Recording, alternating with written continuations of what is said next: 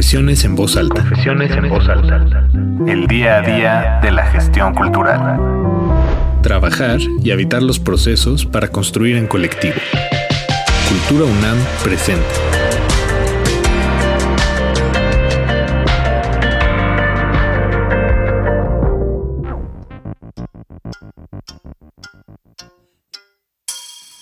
Este sexto episodio lo he titulado La descentralización inconclusa, la movilidad deseada, y está dedicado a reflexionar en voz alta sobre la necesidad de reescribir los conceptos de descentralización y de movilidad en nuestro país en el ámbito de la cultura.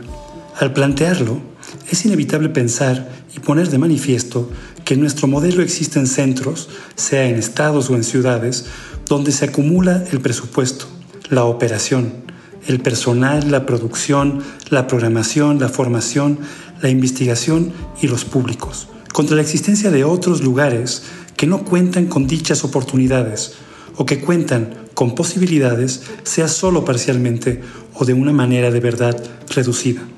Pero al reflexionar sobre la descentralización, también se evidencia y ponen en crisis los casi nulos procesos de la movilidad y de la circulación en la vida de las obras, producciones y proyectos culturales, lo cual les condena a vidas cortas en un altísimo porcentaje, imposibilitándolos a entrar en el funcionamiento en uno de los soportes más eficientes de la sostenibilidad de las obras artístico-culturales y por consiguiente también de la supervivencia de quienes integran como creadores dichos proyectos. Descentralización y movilidad son conceptos que en la antes promoción, hoy gestión cultural, han sido utilizados desde la palabrería fácil y la franca demagogia en las políticas culturales, pero que en realidad parten de lograr un correcto balance entre los polos culturales históricos a la necesidad de la ampliación a diferentes regiones, incluyendo la circulación de doble o múltiple vía, intentando redimensionar la visibilidad de las producciones culturales. El balance entre la vida y la muerte de una obra de arte se basa en la larga o corta vida de la misma ante y con el público, sea para ser vista y disfrutada, leída, criticada y en el mejor de los casos hasta investigada. El concepto básico del alargamiento de la vida de las creaciones artísticas se sostiene no solamente en la realidad de su modelo de producción, aunque la condiciona totalmente, sino las posibilidades, canales y condiciones de visibilidad, movilidad, circulación de las mismas. Sea una obra de artes escénicas, la distribución de una publicación, la divulgación de una obra dramática, una exposición, una película o una colección artesanal, el tener en la sangre de los proyectos y acciones culturales, desde su concepción y nacimiento, escrita dicha necesidad y posibilidad de circulación, multiplica o anula las oportunidades de que las creaciones sean vistas en entornos diferentes a los producidos. Descentralización y movilidad tienen vasos comunicantes, por tanto, también coordenadas y problemas comunes. Los procesos que detonan o dejan de detonar ambas acciones en el quehacer de los artistas, en los modelos de gestión, en las dinámicas hasta de internacionalización, están totalmente vinculados. Y si estamos hablando de debilidades, ¿qué es lo que no está articulado? Pues las diferentes dimensiones de la gestión cultural, las políticas, las razones, la toma de decisiones, los presupuestos y las formas de construcción, vinculación y operación. Lo anterior conlleva desarticulación y distancia, conlleva que en la mayoría de los casos cada acción y posibilidad debe ser pensada y pagada en muchas ocasiones por la sede, lo cual resta recursos para sus propios creadores, enfrentándonos a un callejón sin salida, que pone en cuestión el invertir en los entornos propios, lo cual es una responsabilidad, contra el invertir en la contratación de lo externo, lo cual, hacia los diversos públicos, también es una responsabilidad. Si bien no existe un libro blanco que nos diga qué debemos hacer en la gestión cultural para mejorar los procesos de descentralización y movilidad, resulta necesario y hasta urgente construirlo. Pero mientras lo logramos, es realmente vital fijarnos cómo en regiones específicas como la Comunidad Europea, en algunos proyectos de la región iberoamericana, como son los programas IBER, o en las regiones nórdica y asiática, nos han enseñado la fortaleza de la construcción de comunidades que rebasen sus propias fronteras operativas en la línea de construir modelos de descentralización que potencian en esquemas de coproducción, residencia e información, y así como en la construcción de conceptualizaciones conjuntas, vidas más allá de sus países y centros emblemáticos de producción cultural.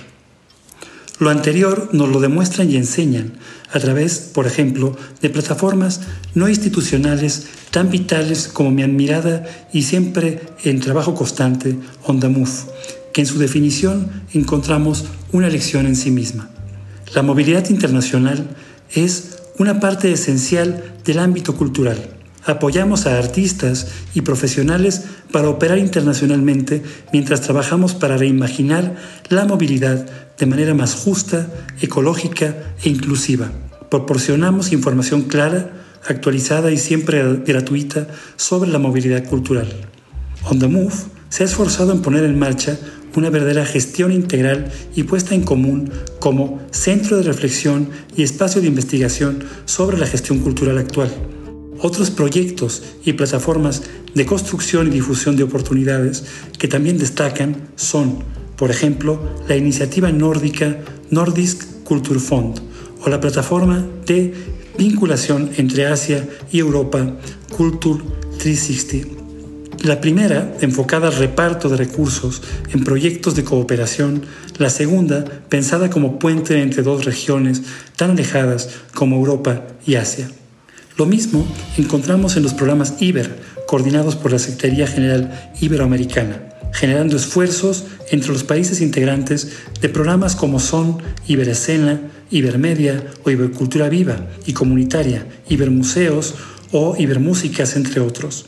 Programas siempre de carácter transversal con decisiones y aportes económicos compartidos entre los representantes de cada uno de los países integrantes y con la posibilidad de trabajar con el otro con objetivo prioritario. Es claro que hice trampa en los ejemplos utilizados anteriormente. Elevé la problemática de la descentralización y la movilidad al ámbito internacional, donde es mucho más fácil de observar desde sus necesidades por el enorme vacío que tenemos enfrente pero les confieso realmente que pienso que ambos tienen un enorme reto en los alcances nacionales, regionales y hasta locales. Así de claro lo vieron también los especialistas de la UNESCO, quienes asumieron como uno de los principios rectores el objetivo de facilitar el acceso equitativo, la apertura y el equilibrio de los bienes y servicios culturales, así como la libre movilidad de los artistas y los profesionales de la cultura desde su necesario documento de 2015, Repensar las políticas culturales. No se puede decir más fuerte ni más claro. La centralización y la movilidad son el enemigo entonces, quien a mi manera realmente de ver me enseñó la fuerza y la necesidad y el cómo resolver y atender este tipo de problemas fue el creador escénico y gestor cultural con mayúsculas Guillermo Eras, recientemente fallecido. Su trabajo y convicción se basaba en creer fervientemente en lo cultural y lo artístico como forma de vida y en pensar que las necesidades deben ser leídas y atendidas, en creer que las instituciones públicas tienen la obligación y deben ser capaces de ser críticas y activas al tiempo, y en pensar que cada parte de las diferentes regiones debe ser recorrida y atendida, siendo la suma de todas el alcance necesario. Guillermo Eras no se dio un momento en sus convicciones, tanto como creador como gestor. Así que sigamos aprendiendo de él la centralización y los problemas que conlleva, que de una manera práctica consideramos que solucionamos solo al articular el concepto del debemos descentralizar, tiene como razón de ser la necesidad de establecer un lugar, territorio, modelo o forma de operación prioritaria que funda un espacio o hasta una institución y tiene como objetivo casi siempre la defensa de la necesaria visibilidad de lo cultural y su promoción. Lo anterior como concepto es inobjetable. Lo objetable es la invisibilización de lo otro, o el pensar de manera colonialista que lo único destacable es aquello que se produce en dichos centros. ¿Quiénes sufren tanto la centralización como la falta de movilidad? ¿Quiénes sufren nuestro roto o inconcluso ecosistema cultural? En primer lugar, se sufre una pérdida de derechos culturales por parte de los públicos, los usuarios, consumidores o de quienes disfrutan del arte y la cultura que tienen en su entorno menos posibilidades de participación, sea por sus instalaciones, programas y acciones, como por aquella programación que no alcanza a distribuirse por causa de la falta de movilidad y de poca o nula circulación. En segundo lugar, las, los y les creadores de dichas regiones, que tienen problemas de falta de movilidad y de poca visibilidad, hasta de poca información. En tercer lugar, los gestores, productores e investigadores, a quienes se les cierran las puertas de los posibles proyectos a impulsar, porque la vida de los mismos se recorta exponencialmente. Y por último, las instituciones de dichas regiones desfavorecidas, sean públicas o independientes, que suelen sobre todo estar ubicadas en ciudades no capitales de Estado. Sus recursos económicos suelen estar totalmente condicionados a lo que llega de los centros específicos, lo cual los convierte en reproductores, no en espacios hacedores, creadores o productores. Movernos del centro nos da miedo. Al igual que si estamos en una orilla, el centro nos parece lento e impositivo. Muchas de las lecturas, críticas y opiniones que construimos se han convertido, queriendo o sin querer, ya en hábitos. Pero realmente nos cuestionamos por qué es más fácil que una obra teatral circule entre tres teatros públicos de la capital del país, dando 10 funciones en cada uno antes de que lo haga en tres ciudades distintas de fuera de la capital? También es más fácil lo anterior a que una obra de alguno de los estados se presente en nuestra capital. Decir que lo anterior sucede en todos los países es una frase hecha que debe de ser borrada y que solo se puede lograr lo anterior con convicciones y acciones.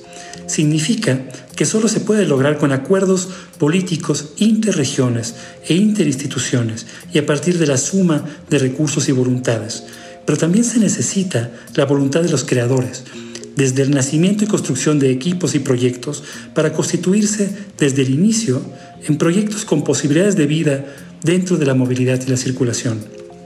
Sumado al anterior, la pasada pandemia nos obligó a concentrarnos en nuestros entornos más cercanos, dada la inmovilidad recomendada y obligada. Nos llevó a la parálisis, solo rota a través de los medios digitales y de acciones muy puntuales en nuestros entornos más específicos. La movilidad y la descentralización se tornaron no vitales, no posibles. Es hora de revisar dichos conceptos, de estudiar nuestro estado y de detonar políticas, programas y acciones que sean urgentes y necesarias. El reajuste de la operación en tiempos de la pospandemia es algo deseado, pero ¿realmente aprendimos e hicimos un cambio? Considero que los temas de la descentralización y la movilidad nos suenan a viejos y quisiéramos pensar que han sido superados, pero en realidad nos suenan a fracaso en colectivo por tener que enfrentar de manera constante otra prioridad, la urgencia de la sobrevivencia. La ensayista española María Virginia Jawa reflexionaba hace unas semanas en Campo de Relámpagos en la sección Domingo Festín Caníbal y decía, Siento que el rehacerse, reinvertirse y por lo tanto ser, para continuar siendo hasta que un día ya no se es más, es un proceso creativo continuo y desafiante. Muchas personas creen que por decidir no cambiar, este proceso no ocurre. Esto es algo ingenuo, porque aunque imperceptible, aunque involuntario, el cambio es indisociable a la existencia y se produce se quiera o no. Termina aquí la cita. Si el cambio es indisociable a la existencia, ¿cómo hemos evolucionado en los procesos de la descentralización y la movilidad, si es que lo hemos hecho realmente?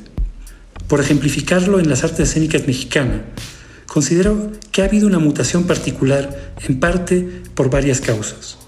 Nuestros centros culturales, en la mayoría de los casos, han dejado de producir. Por consiguiente, se han convertido en espacios solo de programación o sobre todo de reprogramación, con condiciones particulares donde quien principalmente arriesga es quien es programado. Los centros culturales deben ser capaces y contar con recursos para distinguirse como productores, pues al ser solo programadores los debilita y los homogeneiza, los desvincula de su propia razón de ser y de su propio entorno y territorio. Los centros culturales públicos en las diferentes regiones deben poderse diferenciar entre ellos, no ser unitarios y generar un cruce constante que podría estar siempre en necesaria tensión. Lo ejemplificaría en tres ámbitos. El primero es el ser capaces de moverse en un eje que abarque el vínculo con el público general, con la construcción de públicos propios y específicos.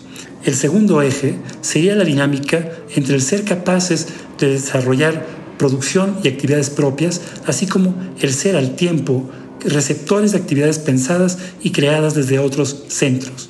Y por último, el tercer eje, tal vez el más complejo, es el que se mueve entre el contar con una serie de artistas y compañías que trabajen en dicho territorio combinado con artistas de otras latitudes de manera específica. Si bien existen diferentes bolsas concursables donde se puede acercar de recursos para dar movilidad a proyectos existentes, en mi experiencia como operador de las mismas he observado que en dichas convocatorias se solicita más para producir que para circular. Lo podemos ver tanto en fomento a proyectos a conversiones culturales, creadores escénicos, efiteatro y México en escena. Además, muchos de los proyectos artísticos están creados más desde el modelo de proyecto pasajero en contra del modelo creado por una compañía o grupo, lo cual los empuja a tener fechas de caducidad muy cortas en relación a la vida de los mismos. No quisiera dejar de destacar el surgimiento en el último par de años de las convocatorias rutas escénicas estatales que han nacido en nuestro país bajo el objetivo específico de detonar la circulación y la exhibición a través de rutas específicas. Existe una realidad innegable en nuestro modelo cultural.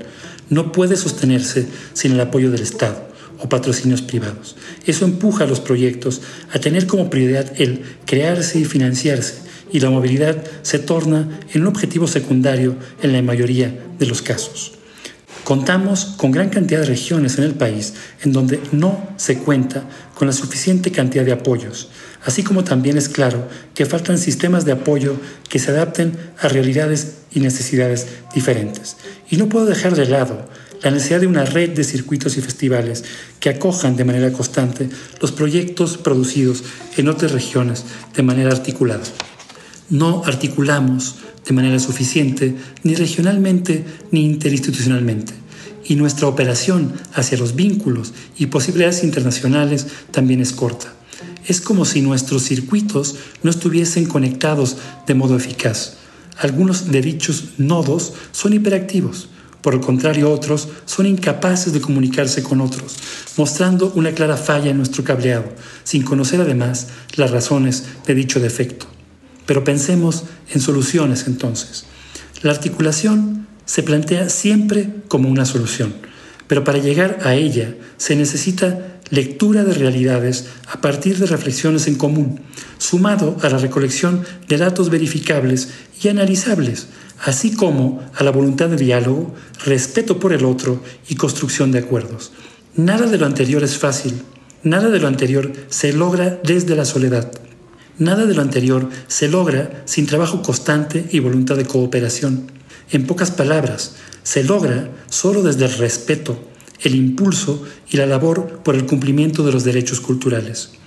Dicha articulación necesita entonces desarrollarse desde la voluntad, el compartir información, el desarrollo de políticas y programas y la puesta en marcha de recursos económicos de ámbito múltiple, tanto de instituciones específicas como desde modelos de cooperación interinstitucional, con vínculo también hacia lo independiente.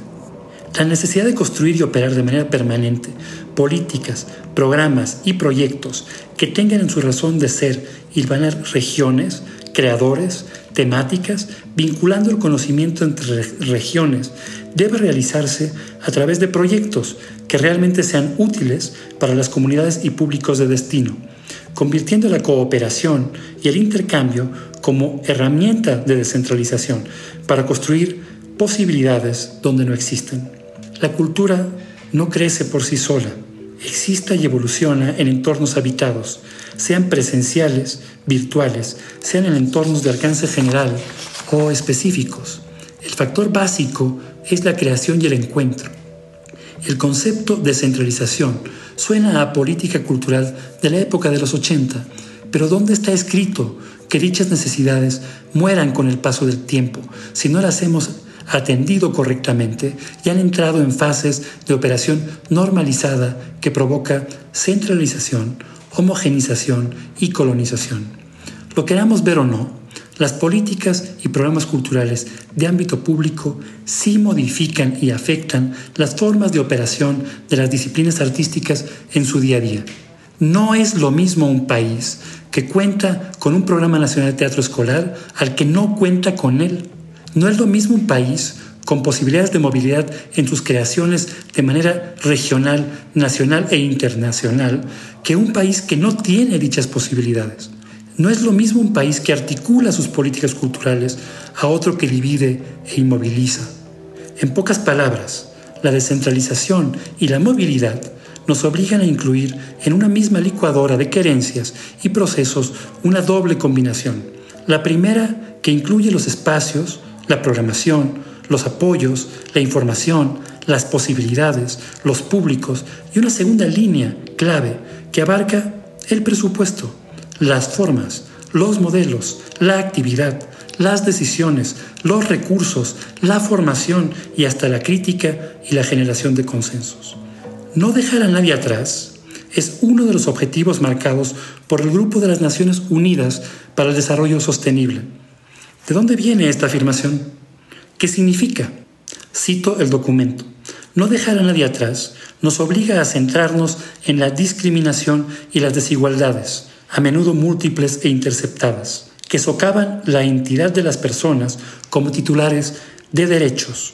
Muchas de las barreras a las que se enfrentan las personas para acceder a servicios, recursos o igualdad de oportunidades no son simplemente accidentes del destino o falta de disponibilidad de recursos, sino el resultado de leyes, políticas y prácticas sociales discriminatorias que dejan a grupos particulares de personas cada vez más atrás.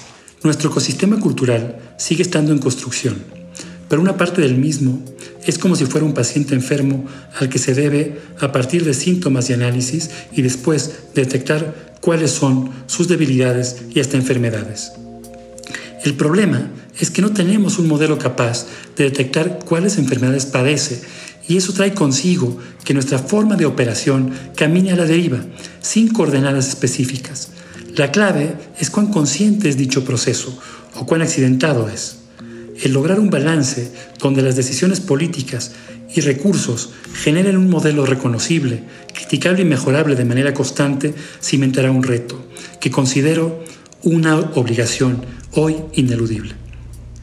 Durante las presentes reflexiones me acompañó la lectura del libro El peligro de estar cuerda de Rosa Montero, la asistencia a la obra teatral constante de la Comedia Nacional de Montevideo, Uruguay, dentro del FITO, así como la escucha obsesiva de la última grabación de Feist, titulada Multitudes.